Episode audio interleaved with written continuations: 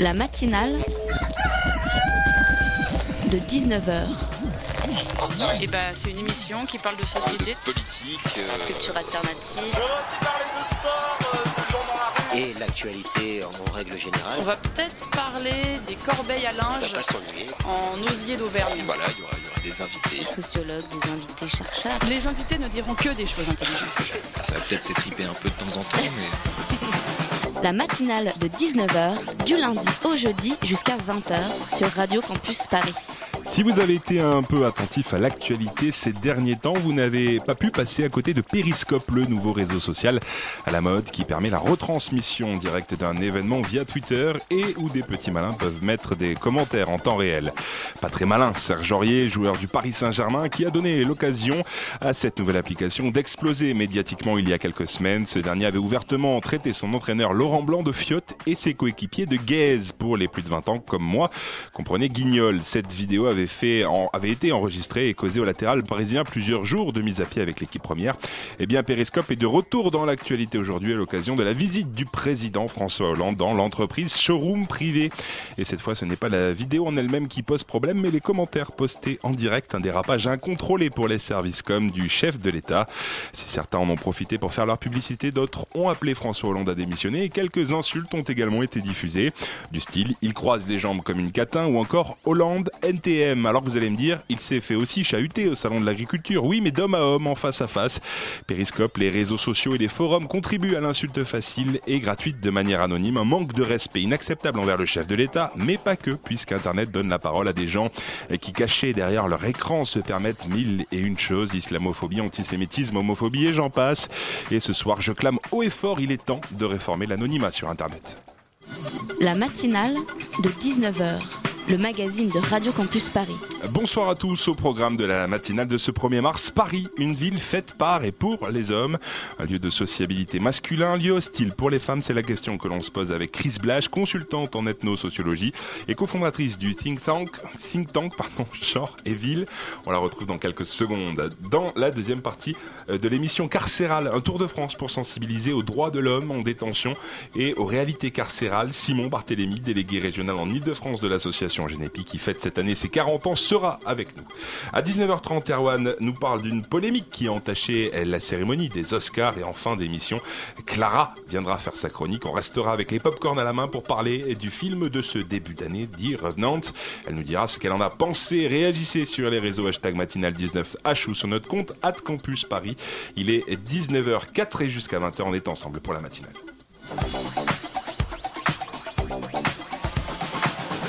L'étude des genres au programme de la matinale ce soir, une étude qui remonte au 19e siècle, siècle depuis lequel on s'interroge sur la place des femmes dans la société. Et ce soir, nous allons évoquer la place des femmes dans la ville. Paris est-elle faite par et pour les hommes? Pour nous aider à y répondre, Chris Blash, bonsoir. Bonsoir. Vous êtes euh, consultante en socio-ethnographie euh, et cofondatrice de l'association Genre et Ville. Pour cette interview également, Anna m'accompagne. Bonsoir Anna. Bonsoir. Chris Blash, euh, Paris est-elle une ville masculine? Trop Paris, euh, au même titre que les autres villes, euh, je ne pense pas que Paris soit plus masculine que les autres. Euh, elle l'est tout autant, c'est-à-dire que elle a été créée sur des modèles. Et ces modèles font que, euh, conjugués avec une autre façon, enfin, avec euh, tout ce qu'on a pu apprendre aussi sur, euh, et intégrer sur la façon dont on doit se comporter dans une ville, mais il se trouve que ce sont les hommes qui s'y sentiront sans doute plus à l'aise que les femmes. Sauf si on va dans certains quartiers, comme le- les quartiers de shopping par exemple, où là on s'aperçoit que tout a été fait pour plutôt attirer les femmes. Donc il y a vraiment des zones qui vont fonctionner par, pour les femmes ou pour les hommes. Les femmes font peur aux hommes? Est-ce qu'on peut l'interpréter comme ça? Quelle question Non, mais je... Ne sais absolument pas répondre à une chose pareille. Euh, et je me dis que simplement c'est une homme qui, un, un homme qui me la pose. Donc non, mais je vous pose tout simplement la question. Est-ce que les, les, les, les hommes ont peur des femmes? Ce manque de, de problèmes dans, dans, dans, dans la ville? Je crois que ça, va, ça vient vraiment pas de ça du tout. Je crois qu'ils ont surtout besoin euh, de ne pas sortir d'un schéma qui, pour l'instant, les, les favorise. Donc on le voit dans, dans tous les, dans tous les secteurs, on le voit aussi bien euh, dans l'économie, dans la politique. Euh, donc j'appelle pas ça de la peur, j'appelle ça le maintien d'un statu quo qui est quand même très avantageux pour eux. Anna? Et euh, est-ce que vous pouvez nous dire euh, juste euh, qu'est-ce que c'est que l'ethno-urbanisme? En fait, il s'agit de travailler sur le territoire, sur les territoires, euh, en rapprocher dans la durée, de façon à ne pas simplement avoir un regard euh, direct et euh, peut-être monolithique d'une question, mais de prendre le temps de voir toutes les facettes d'un sujet.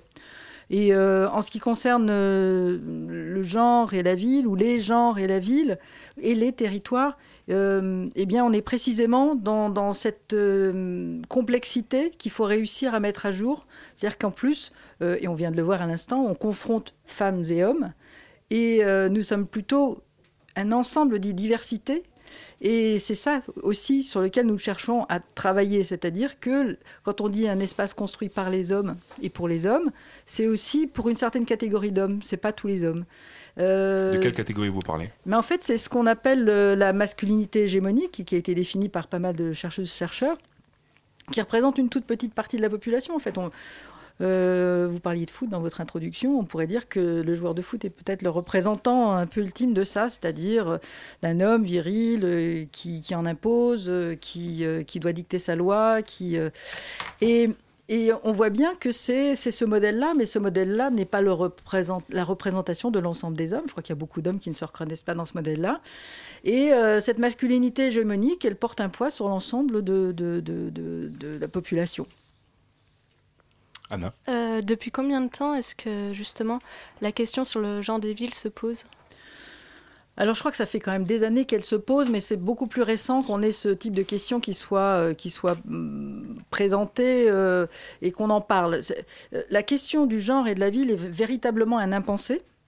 Euh, quand nous, nous travaillons avec des, euh, avec des communes, euh, des, communi- des, des- des communautés ou euh, autres euh, territoires, euh, on nous dit très souvent, mais je ne vois pas très bien de quoi vous parlez, parce que quand on construit euh, un environnement, euh, on le construit pour tout le monde, on ne le construit pas spécifiquement pour des hommes ou pour des femmes.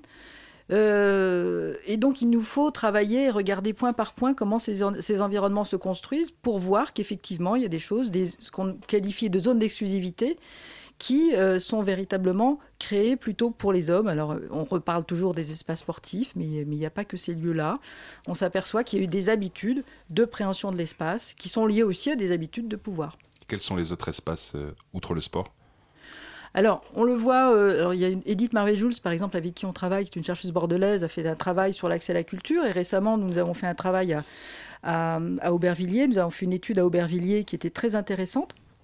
On s'est aperçu euh, d'ailleurs qu'il y avait des choses qui avaient été mises en œuvre pour changer, les pour, changer cet état de fait, mais euh, dans les maisons de la culture, pendant des années, euh, elles étaient finalement destinées aux jeunes hommes et pas aux jeunes femmes. Donc on retrouvait des maisons de la culture ou des, lieux de, culture où on, était à 95% de garçons, et du coup les filles n'y allaient pas parce qu'elles ne voyaient, pas de filles. Et il a fallu faire un véritable travail conscient, autant dans, le recrutement des- de l'encadrement, ce qu'ils ont fait, de recrutement dans l'encadrement où ils, ont, ils sont arrivés à parité, et donc ça a créé d'autres modèles, et puis créer, faire un appel aussi euh, vers les filles pour leur dire il faut que vous veniez, on va monter des activités pour vous, alors ce qui n'a pas- d'ailleurs pas changé le sexisme au départ, parce qu'on avait des activités pour filles et des activités pour garçons, mais ce qui a conduit dans un deuxième temps des activités mixtes. Et là, on voit que ça commence à devenir intéressant, c'est vers des filles qui vont des activités dites de garçons et des garçons qui vont vers des activités dites de filles, et surtout des activités qui- dont on sort les, les labels. On peut être euh, faire ce que vous faites ici ce soir, de la radio, faire de la vidéo, faire du film, euh, mener des activités, euh, faire tout un tas de choses qui n'ont pas un label. Et nous, on cherche à sortir de ça, de ce label fille-garçon qui est très stigmatisant. Et comment ils sont calculés euh, ces chiffres par rapport à enfin, l'occupation dans la rue euh, par les hommes et par Alors les c'est femmes? une très très bonne question parce qu'aujourd'hui on a très peu de chiffres en fait. Et euh, ça fait partie des travaux que, nous conduisons qui est de, relever, de, faire des comptages. Et partout où on travaille, dans les villes où on travaille, on, fait des groupes pour euh, compter, euh, voir qui occupe l'espace, à quel endroit. Et surtout, pas seulement qui occupe l'espace, mais qui fait quoi. Parce que les femmes sont dans l'espace public. Mais on a coutume de dire que les femmes euh, s'occupent dans l'espace public pendant que les hommes occupent l'espace public. On voit des femmes dans l'espace public, mais elles portent des choses, elles poussent les poussettes, euh, elles vont faire les courses, elles ont d'autres, actions. On reviendra un petit peu sur le, rôle des femmes dans la ville. Euh, cet espace urbain, il a toujours été comme ça, ou il y a eu un changement une période donnée, notamment peut-être la période Haussmann? Alors, il y a toujours eu des mouvements qui, qui ont fait que la, ville a toujours été en, en évolution si on parle de, la période haussmannienne, elle est intéressante parce que c'est, euh, même s'il y a eu des, changements dans la ville, beaucoup de changements depuis, euh, elle a quand même été euh, associée avec d'autres éléments culturels du 19e siècle. Elles ont marqué une vraie division entre les femmes et les hommes. Euh, et entre les classes sociétales également. Entre les classes aussi. Donc il y, a eu, euh, il y a eu véritablement des choses qui se sont euh, créées à ce moment-là dans l'espace public dont on voit qu'elles sont continuent à servir aujourd'hui. C'est-à-dire que la notion, par exemple, qu'a monté Haussmann d'hygiénisme et puis de nettoyage de mhm. l'espace public pour empêcher qu'on puisse avoir des des révoltes, eh bien, on voit qu'aujourd'hui, quand on est dans, dans, un contexte sensible comme tel qu'il nous est décrit aujourd'hui, et qu'en tout cas, tel qu'on essaie de nous faire croire qu'il est, je dirais, euh, on, voit que les mêmes démarches sécuritaires reviennent. C'est-à-dire qu'on mhm. a tendance à stériliser l'espace public et à faire sortir les gens de l'espace public. Et donc, seules les personnes qui euh, euh, se sentent un petit peu peut-être plus dominantes vont, continuer à oser cet espace public. Et le reste des personnes, on, on instille tellement de peur qu'elles vont fuir cet espace public. Donc nous, on travaille là-dessus aussi, réduire ces peurs. Et euh, le fait que les noms des bâtiments, des rues, des, arrêts de métro soient associés à des noms d'hommes, est-ce que cela ne participe pas au fait que la femme ne se sent pas la, bienvenue à toute heure dans, les espaces publics? Alors juste pour préciser avant, 97% des noms des rues de Paris euh, portent des noms euh, d'hommes et 2% des rues en France des noms de femmes. C'est peut-être pour ça d'ailleurs qu'on finit par dire la femme, parce qu'il n'y en aurait qu'une qui aurait son nom. Euh, donc je rectifierai juste un petit peu en disant qu'on est bien sur des femmes, hein. on, est, un ensemble d'identités, donc c'est pas juste la femme, ce sont les femmes, mais effectivement euh, cette euh, question visibilité. Alors qui n'est pas anecdotique, hein, puisque la question du modèle est, extrêmement importante. Tant qu'on ne voit pas des modèles, c'est très difficile aussi de, se sentir légitime. Et donc, il y a beaucoup de municipalités aujourd'hui qui commencent à, imposer beaucoup plus de, noms de femmes à l'occasion de changements de rue ou de changements de quartier, de rénovation. je pense que c'est un point important. Mmh. Visibiliser, euh, tant qu'on ne peut pas s'associer à, l'image, euh, euh, et puis j'ai envie de dire, tant qu'on n'aura pas de, de femmes qui n'ont aucun intérêt sur des noms de rue, parce qu'il faut en plus qu'il faut qu'elles soient des, mhm. des, femmes extrêmement connues pour obtenir leur plaque. Et justement, pour être connues, il y, y, en a beaucoup, par exemple, des rues qui portent des noms d'hommes politiques. Euh, Est-ce que c'est pas le reflet de la société où euh, on a vu euh, pendant des années la femme reléguée au second plan euh, le, La première femme ministre, c'est dans les années 30. Est-ce qu'il n'y a pas un manque, justement, de, de, cette société, justement, de la place des femmes dans la politique, dans, dans, dans l'armée la, dans la, aussi, puisqu'il y a beaucoup de chefs de guerre aussi qui portent des noms de, rue euh, Évidemment, évidemment, puisque euh, on est bien sur un millefeuille de, de, problématiques. Donc euh, nous, travaillons sur la partie urbaine, mais euh, sur ce, sur ce millefeuille-là, il y a évidemment euh, un ensemble de personnes qui vont se retrouver exclues. Et, mais bon, il n'y a pas que des hommes militaires et, des hommes politiques. Non, hein. mais c'est une, majorité quand même, on, en trouve beaucoup. Hein. Mais il y a surtout, enfin, il y a énormément de gens, on se demande vraiment qui c'est. Oui, c'est vrai. et voilà, donc on peut dire que n'importe quel homme banal peut avoir son nom de rue.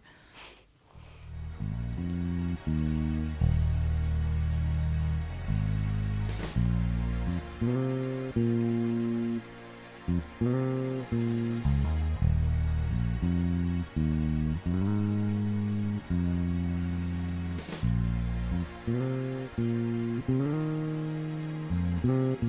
tu regardes dans le miroir, ne sois pas sévère, cherche dans les tiroirs ce qui sublime ses lèvres.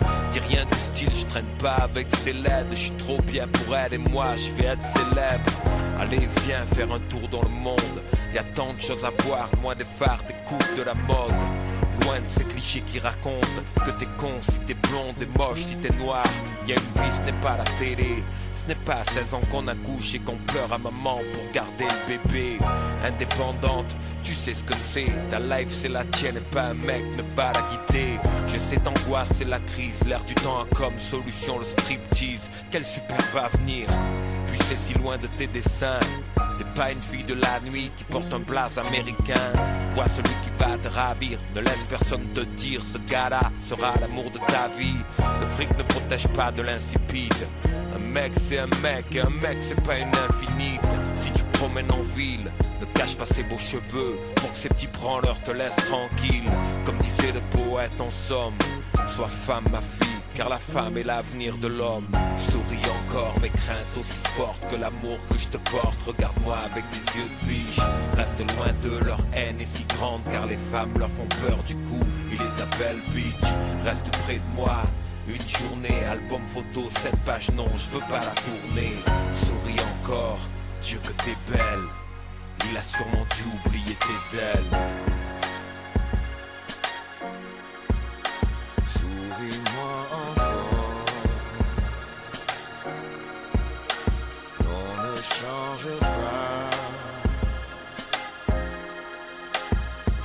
Je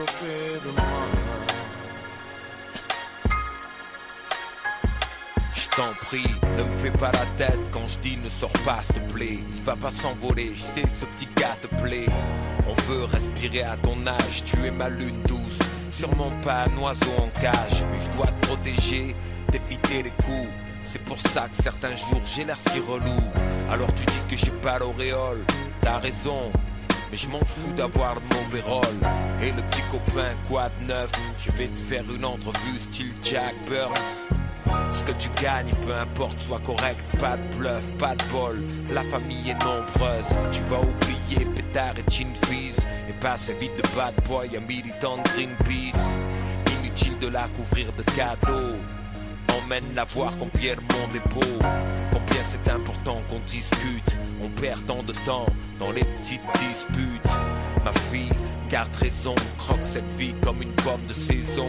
Tu seras toujours prêt où le vent te porte. J'espère que t'auras une petite place pour ton vieux père dans ton appart à New York. Comme disait le poète en somme, sois femme ma fille, car la femme est l'avenir de l'homme. Souris encore mes craintes aussi fortes que l'amour que je te porte. Regarde-moi avec des yeux de biche. Reste loin de leur haine est si grande, car les femmes leur font peur du coup. Ils les appellent bitch. Reste près de moi. Une journée, album photo, cette page non, je veux pas la tourner. Souris encore, Dieu que t'es belle. Il a sûrement dû oublier tes ailes. Souris-moi encore. Non, ne change pas. Reste auprès de moi.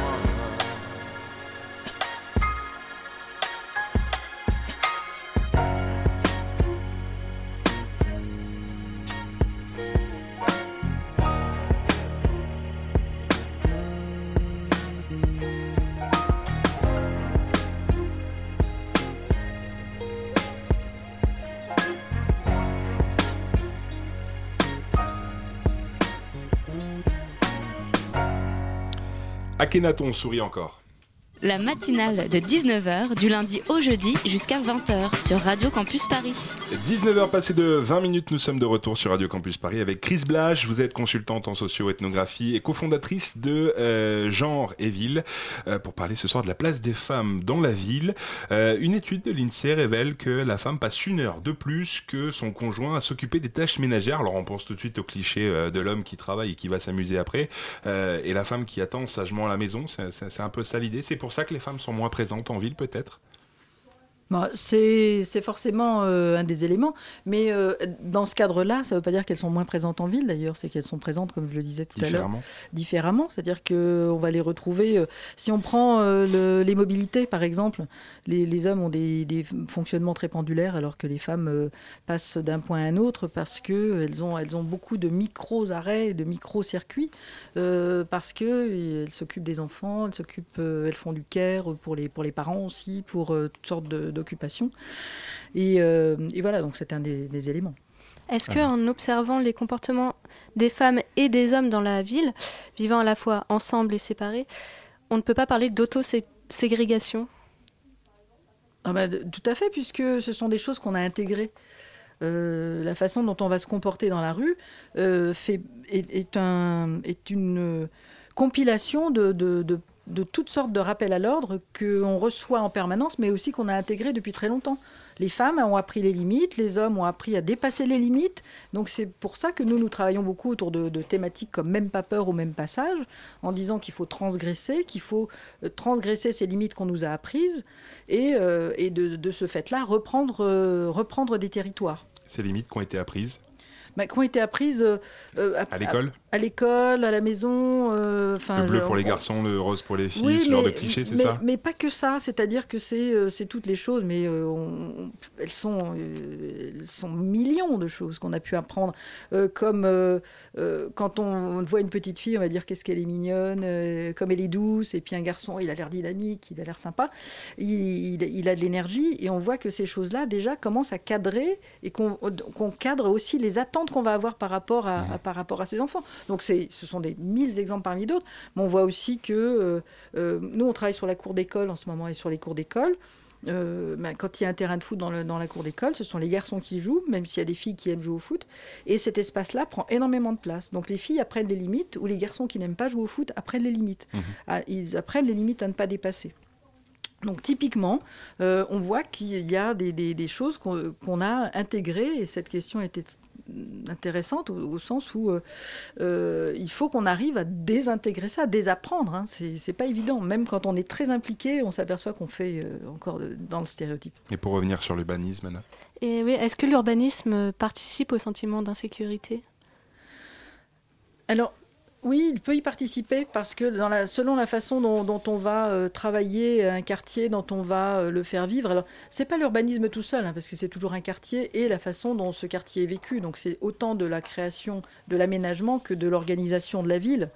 Sauf que quand on euh, nettoie un quartier, quand on met des grillages, quand on ferme, quand on, je disais tout à l'heure, quand on stérilise un quartier, que, du coup, euh, c'est censé le sécuriser, mais en fait, ça le rend très peu accueillant et ça le rend hostile. Et comme les femmes reçoivent en permanence des injonctions pour leur faire comprendre que la, ville serait dangereuse pour elles, ben ce sont elles en premier qui, sans doute, vont disparaître de l'espace public ou vont avoir des stratégies pour traverser l'espace public. Et euh, pour vous, donc, il faut penser la question du genre dans l'architecture et le paysage. Comment est-ce que cela peut se faire? Alors, ça peut se faire de mille et une manières. D'abord, la première chose, c'est de prendre conscience de ce qui se passe. Et euh, ça, c'est le, premier point, c'est-à-dire de faire prendre conscience à la fois aux élus, à la fois aux urbanistes, à la fois aux architectes, euh, que c'est une véritable question. Ça permet déjà à ces personnes d'imaginer de, construire leur espace autrement. Euh, nous, ce qu'on encourage, c'est sortir des espaces d'exclusivité que je décrivais tout à l'heure, hein, des mhm. zones où on ne va avoir que des garçons ou que des filles, hein, ou, des femmes et des hommes, et euh, de ramener à plus de mixité des activités qui vont permettre plus de mixité dans l'espace public. Quel type d'activité? Ben, On voit que, euh, par exemple, moi je cite souvent la question des frontages qu'on voit plutôt dans les pays du Nord, si vous êtes allé à Amsterdam ou dans, dans, dans le nord de l'Europe, voire même dans le nord de la France, où on s'aperçoit qu'il y a une zone de porosité entre l'espace public et l'espace privé. Une zone dans laquelle on peut retrouver des bancs, euh, des bacs de fleurs, des choses comme ça, et qui commence à créer de la vie et qui crée de, la chaleur humaine en quelque sorte, puisque euh, on n'est plus dans un espace fermé euh, qui avec des codes et qui, qui va délimiter l'espace public et l'espace privé. Et dans ces zones-là, mais commence à se tisser du lien. Et dès lors que du lien se tisse, ben, on voit qu'on peut avoir une diversité de personnes qui s'y trouvent, euh, par opposition à des lieux qui sont des lieux très monolithiques et dans lesquels on va retrouver que des hommes ou des femmes, et qui créent du coup une étanchéité et une, euh, une impossibilité pour une euh, un nombre de personnes de, de, de s'y retrouver, de se sentir bien. Mhm. Et ce qui est beaucoup plus flagrant, c'est la nuit, où on peut observer que l'espace est beaucoup plus investi par les hommes que, par les femmes. Comment est-ce que vous expliquez cela? Enfin, je veux dire, euh, les hommes ont moins peur de la nuit que les femmes ou d'où vient ça? Ben, On a passé notre temps, encore une fois, à dire aux femmes, attention, il y a toujours quand même euh, ce risque euh, qui est toujours ramené, la question du viol, que je ne minimise pas d'ailleurs, hein, qui, existe, mais qui est toujours ramené pour dire aux femmes, attention, la nuit est un espace dangereux pour vous. Donc euh, nous, ce qu'on cherche à dire, c'est que la nuit d'abord n'est pas plus dangereuse que le jour, c'est-à-dire qu'il y a plus d'agressions de femmes le jour que la nuit. Euh, et c'est mécanique parce qu'il y a plus de femmes dehors de jour que de nuit. Euh, donc c'est un ensemble de choses sur lesquelles il faut qu'on travaille, des fondamentaux qu'on a un petit peu renforcés année après année autour de d'injonctions, encore une fois, sur des espaces qui seraient dangereux. On nous dit il faut éclairer la rue. Alors nous, on dit oui, éclairer la rue, mais il faut l'éclairer avec subtilité. On est plus à- pour créer des ambiances que de créer des gros arrosages lumière, par exemple. Donc c'est c'est un petit peu autour de tout ça qu'on qu'on travaille et, et qu'on essaie de sortir de ces, de ces idées reçues autour de la nuit, du jour. euh, Mhm. voilà. Et est-ce qu'il y a eu des aménagements urbains à Paris qui ont été euh, mis en place et qui tendent vers une réappropriation euh, mixte de l'espace public? Alors ça commence. Je sais que nous, on travaille aujourd'hui avec, euh, avec euh, euh, la mairie de Paris, avec euh, Anne, Hidalgo sur la hum, rénovation des sept places, par exemple. On a introduit la question du genre. Et donc ces questions sont, sont, prises, sont prises en considération. Euh, je crois qu'à chaque fois qu'on a réintroduit, par exemple dans le 20e arrondissement où il y a énormément de, jardins partagés, où le végétal est très présent, on voit que les femmes sont très très actives sur ces questions-là, et ce qui a réintroduit de fait beaucoup de femmes dans l'espace public. Alors au début, je me disais ça, ça changeait pas grand-chose parce qu'elles étaient encore dans un rôle de care, mais on m'a dit mais détrompe-toi parce que ces femmes-là sont aussi des managers, c'est-à-dire qu'elles managent, elles, euh, elles dirigent des associations et elles mettent en place toutes sortes de choses. Donc je pense que dans Paris, on voit aujourd'hui émerger des espaces qui sont beaucoup plus mixtes, euh, mais il reste encore pas mal de travail à faire. Et alors, euh, au Japon, à Tokyo, il existe des wagons de métro réservés aux femmes. Est-ce que pour vous, c'est une solution? Alors pas du tout. Euh, je pense que c'est une fausse bonne idée, d'une part parce que ça tenterait à dire que quand elles ne sont pas dans le wagon, partout ailleurs, elles, elles sont en danger. Et donc, euh, ça, quelque part, ça renforce le stéréotype. Et puis, euh, il y a des chercheuses indiennes qui ont montré que, par exemple, ça, ça faisait aussi, ça crée une autre forme de discrimination, c'est-à-dire que euh, toute personne euh, masculine pouvait aussi devenir un danger potentiel. Donc, euh, on voyait qu'il y avait toutes sortes de, de, de, de, de- de- de stigmatisation qui pouvaient se développer à travers ça. Et que tout le monde n'était pas, du coup, euh, invité à venir dans, dans, dans ces wagons et pouvoir s'y retrouver On va, avec plaisir. Ouais. on va conclure. Qui peut changer les choses Les hommes, les femmes, les deux? Euh, on a tendance à dire, moi je fais partie d'un groupe d'action féministe qui s'appelle La Barbe, et on pense surtout qu'il faut d'abord se changer soi-même, qu'il est très difficile de changer les autres et qu'il ne faut pas penser à être trop manichéen. Donc on peut tenter de changer les autres en leur faisant des propositions, mais je crois qu'il faut d'abord se changer soi-même. Mhm. Donc je dirais euh, aux femmes et aux hommes qui nous écoutent, euh, n'ayez pas peur, Agissez. agissez et, euh, et prenez place euh, ensemble. Une Anne Hidalgo, c'est une femme à la tête de Paris, elle peut changer les choses concrètement? Je l'espère. hein. En tout cas, elle, elle s'affiche comme une femme féministe, donc j'espère que elle peut euh, continuer à suivre des actions qui vont dans ce sens-là. Très bien, merci beaucoup euh, Chris Blash, merci à toi Anna. Merci.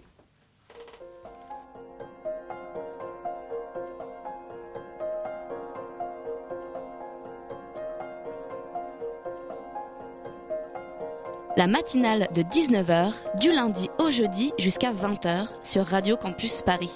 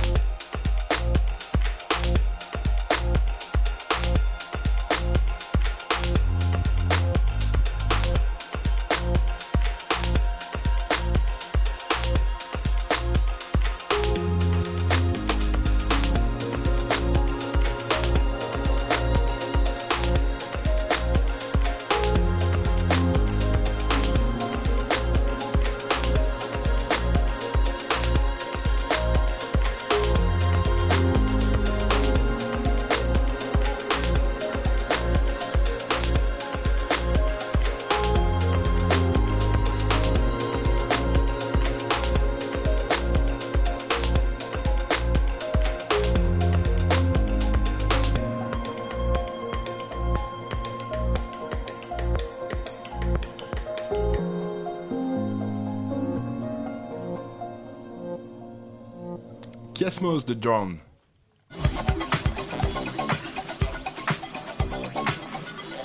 Et 19h33 sur Radio Campus Paris. Continuez à réagir sur les réseaux sociaux. Hashtag matinale 19H sur notre compte Facebook, la matinale de 19h. Erwan vient de nous rejoindre dans le studio. Bonsoir Erwan. Bonsoir Thibault. Alors aujourd'hui, on va parler de la cérémonie des Oscars qui s'est déroulée dimanche à Los Angeles. Mais au lieu de parler du cinéma, c'est plutôt de la musique qu'on va parler.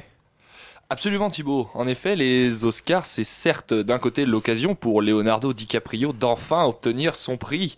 Et d'ailleurs, Clara viendra vous parler du film The Revenant.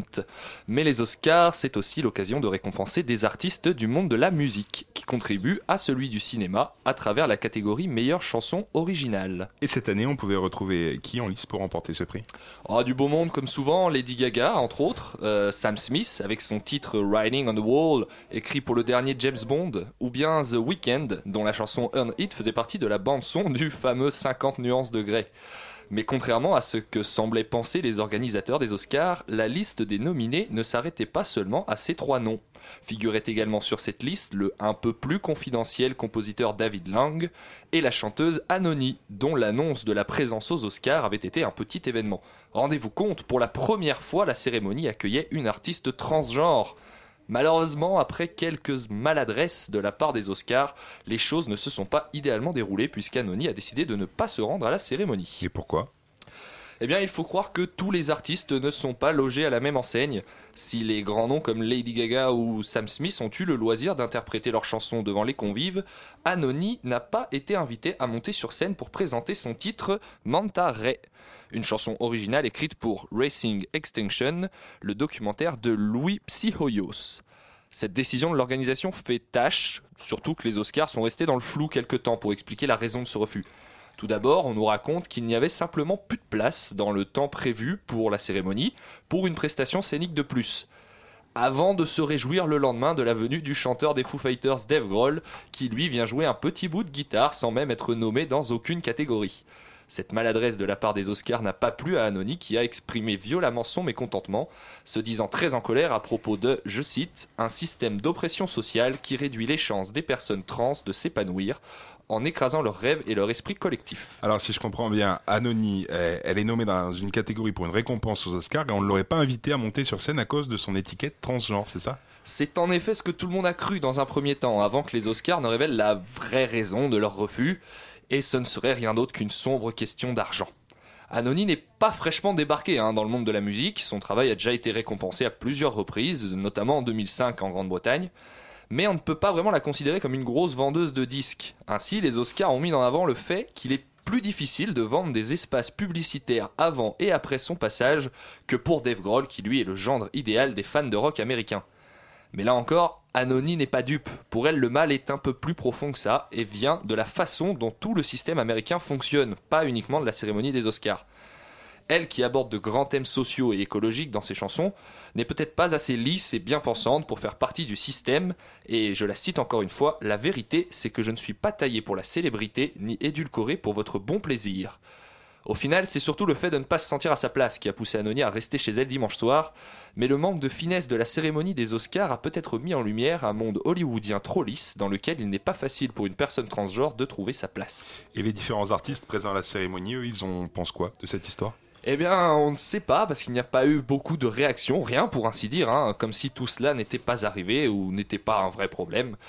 En revanche, Sam Smith, qui a séduit le jury avec son magnifique morceau Riding on the Wall, euh, a raflé la récompense et a eu envie de dédier son prix à la communauté LGBT.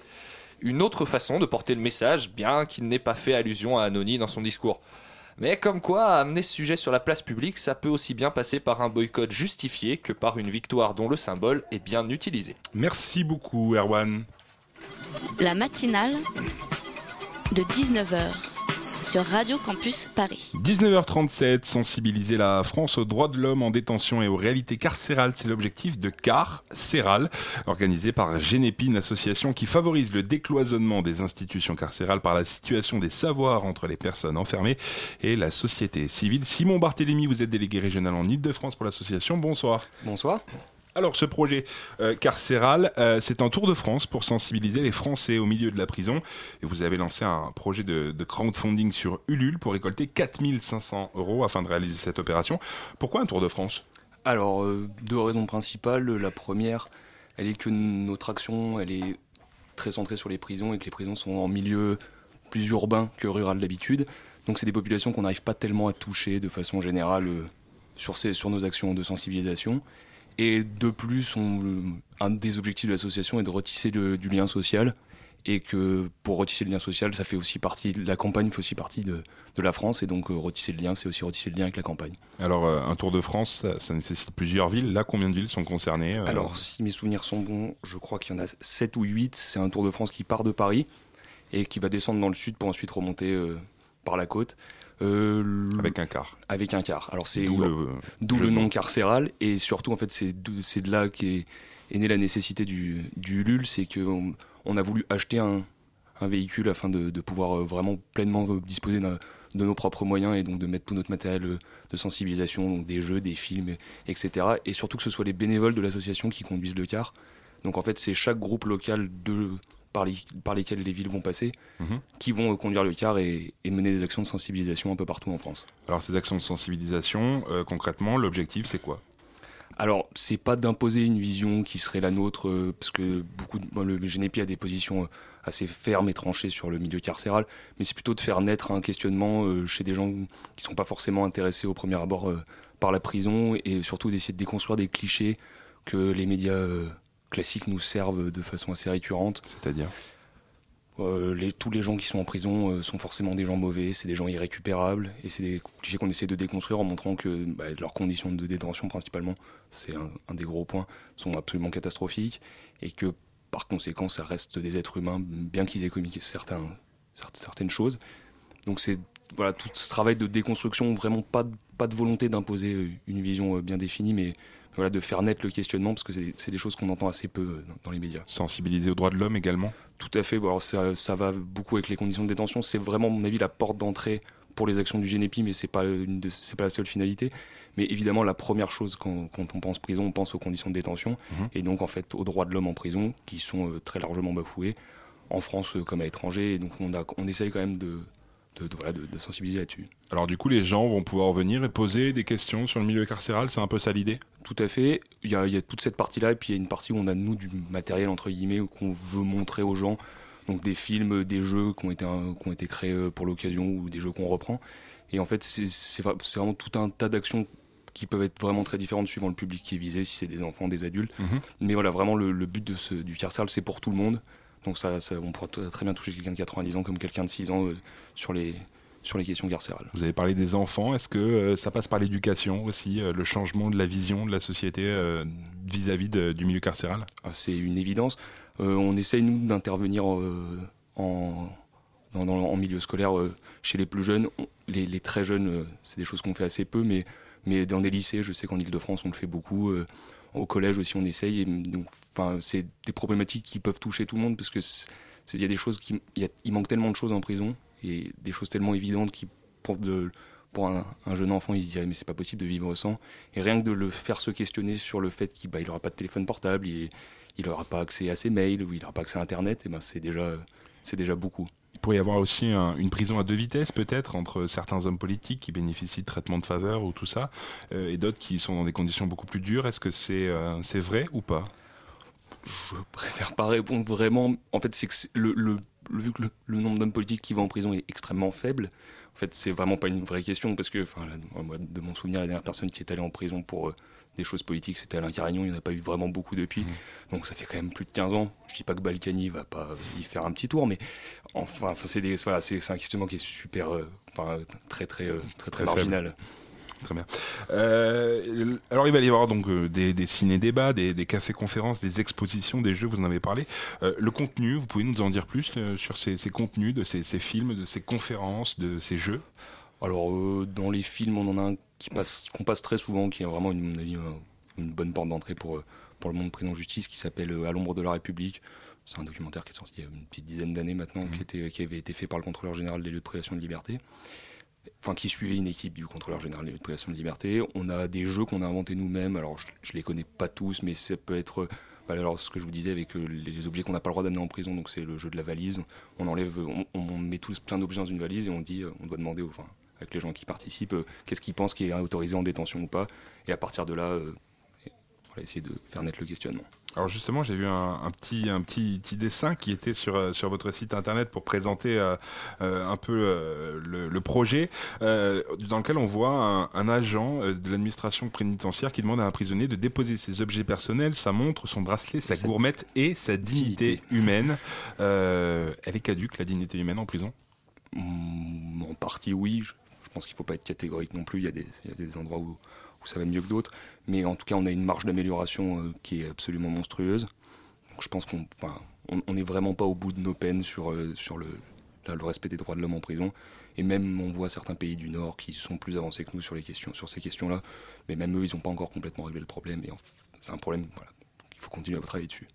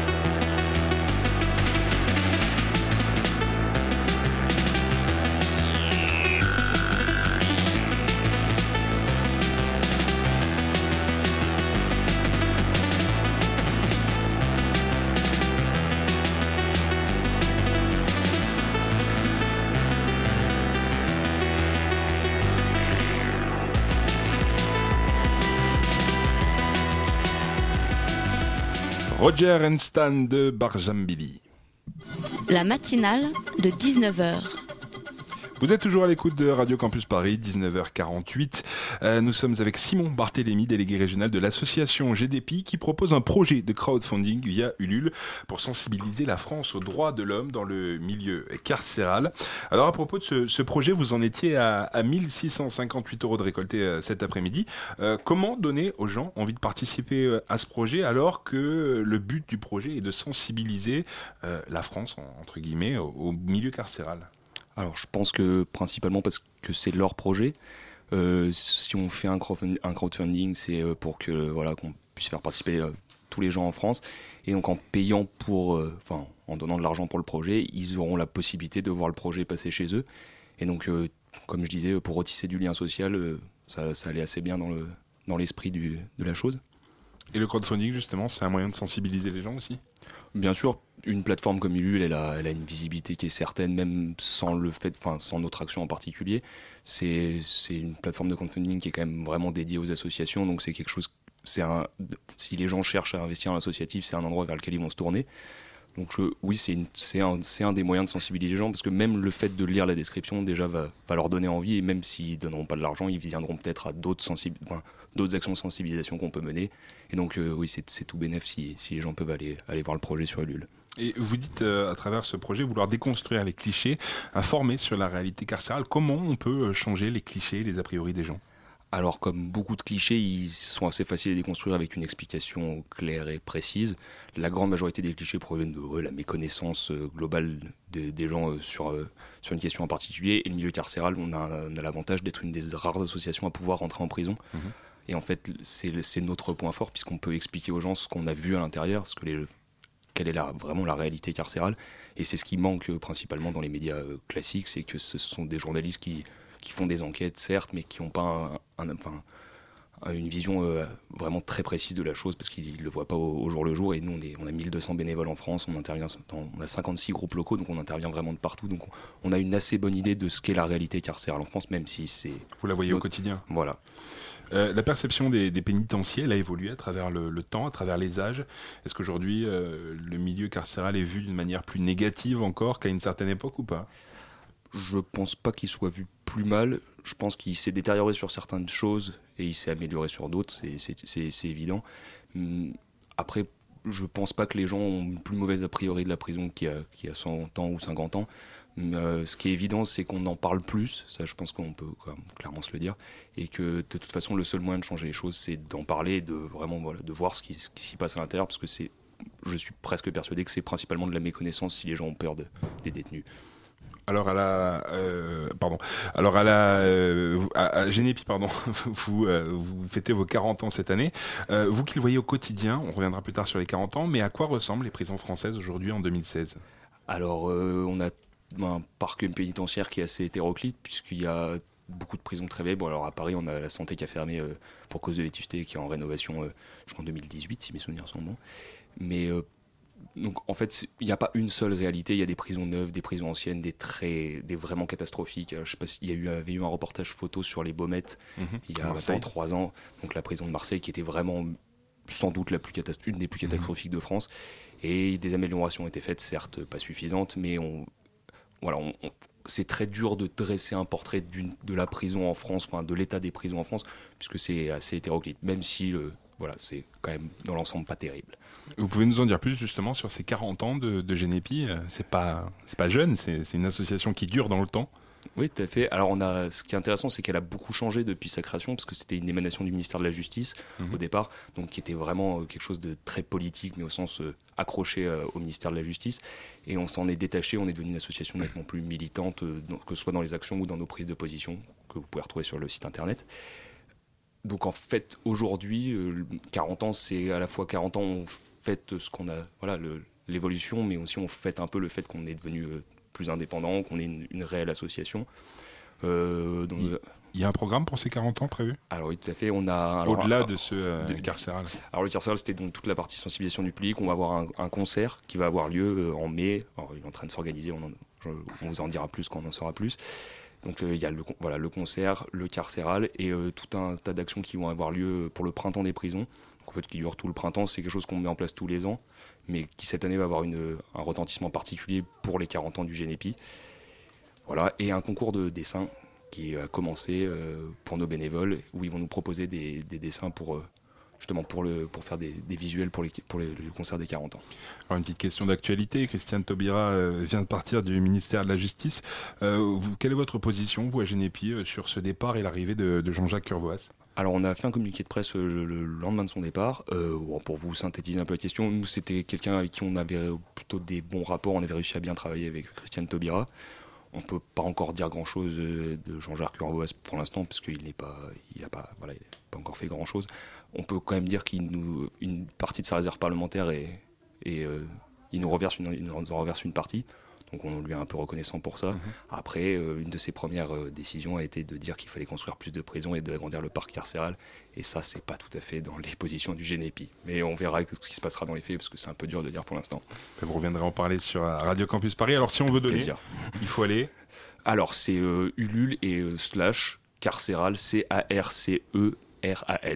Voilà. Si on veut proposer son aide à, à Genepi. Alors, les sessions de recrutement sont plus ou moins terminées pour cette année. Ce sera à la rentrée de septembre. On organise donc voilà, les réunions d'information. Et après, euh, en fonction euh, des bénévoles qui veulent soit plus faire de la sensibilisation du public ou faire des ateliers en détention. Et voilà, il faut contacter les groupes locaux. Ils sont tous répertoriés sur le site internet. Donc, vous pouvez aller voir et, et regarder le groupe local le plus proche de chez vous et, et voir avec eux à la rentrée. Très bien, 1600 euros aujourd'hui, il vous en faut 4500. Il reste 21 jours pour donner sur Ulule slash carcéral. Merci beaucoup Simon Barthélémy. Merci à vous. La matinale de 19h sur Radio Campus Paris. Et Clara vient de nous rejoindre. Bonsoir. Bonsoir. Alors, ce soir, bonsoir. Alors, ce soir, tu nous parles cinéma et de euh, quel film tu nous parles ce soir? Alors, ce soir, je vais me parler de The Revenant, le dernier film d'Inaritu qui est sorti mercredi dernier. Alors, ça raconte une histoire de vengeance et de survie dans le Grand Nord américain et c'est en plein dans l'actualité ciné du moment puisqu'il a été récompensé il y a deux jours aux Oscars, meilleur réalisateur et meilleur acteur pour Leonardo DiCaprio. Enfin, avec toutes ces récompenses, et ça veut dire euh, qu'il faut y aller? Bah, Comme beaucoup de films du réalisateur Inaritu, c'est assez spectaculaire et comme par exemple son dernier film qui a eu l'Oscar l'an dernier, Birdman, en fait ça bouge sans cesse, le rythme est effréné, les images de nature sont magnifiques, c'est filmé un peu comme personne avec une caméra qui bouge non-stop. Il y a par exemple quelque chose d'assez fascinant dans la première scène de bataille entre les trappeurs et les Indiens. On a l'impression d'avoir un long plan en continu qui jongle entre les différents personnages, où la mort d'un amène le passage de relais pour en suivre un autre, comme une espèce de longue chaîne humaine de vie et de mort. On est comme amené dans cette danse macabre, puis après, une fois que quasi tout le monde meurt, il ne reste plus qu'à suivre Leonardo DiCaprio. Et donc, euh, Leonardo DiCaprio tient-il le film? Bah oui, en fait, on voit que lui. Et j'aimerais dire entendre, mais aussi fou que ça puisse paraître, en fait, on n'entend presque pas parler du film. On entend seulement sa respiration, haletante au bord de l'agonie en fond sonore, parce que le film se résume quand même à une lutte pour la vie de son personnage livré à lui-même dans une nature franchement hostile, et c'est sûr que ça reste une sacrée performance. Puis c'est quand même assez fascinant de le voir, lui, seul, se battre contre la nature. Leonardo se bat contre un grizzly, Leonardo mange des poissons crus, Leonardo fait baignade dans les torrents glacés. En fait, c'est un remake de la collection des Martines. Genre, plus c'est Martine à la plage, Martine monte à cheval, mais version trash de l'extrême et avec Leonardo. C'est bien aussi. C'est pas mal aussi, on arrive presque à se dire qu'il y a presque quelque chose de sadique en fait à regarder Leonardo DiCaprio se faire torturer comme ça. Tant que ça, c'est si violent Et pas qu'un peu, j'ai fini par prendre conscience de ma place sur ce fauteuil rouge à regarder tout ça et je me suis rendu compte de tout ce qu'on est prêt à accepter finalement du cinéma.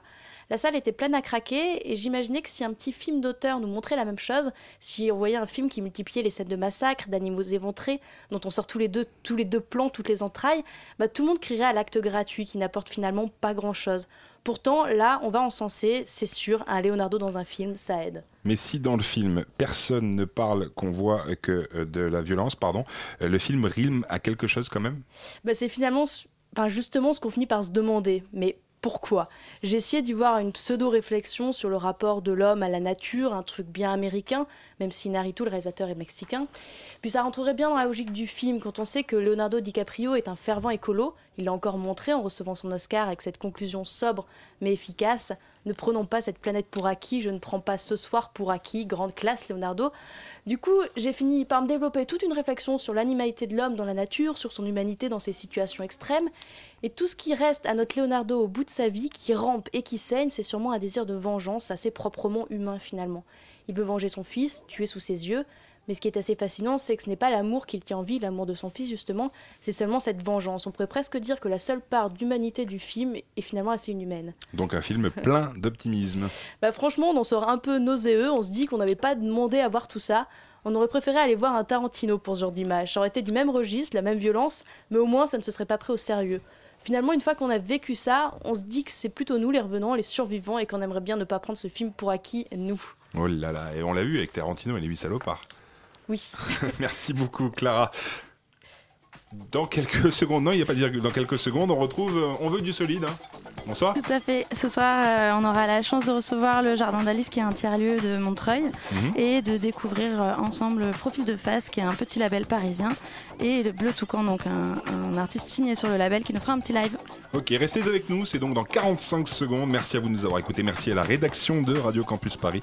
Elsa à la rédaction en chef, Camille à la coordination, Tiffany à la réalisation, Morino Web. La matinale revient demain à 19h avec Victor. Très belle soirée à vous. À l'écoute du 93.9 sur Radio Campus Paris.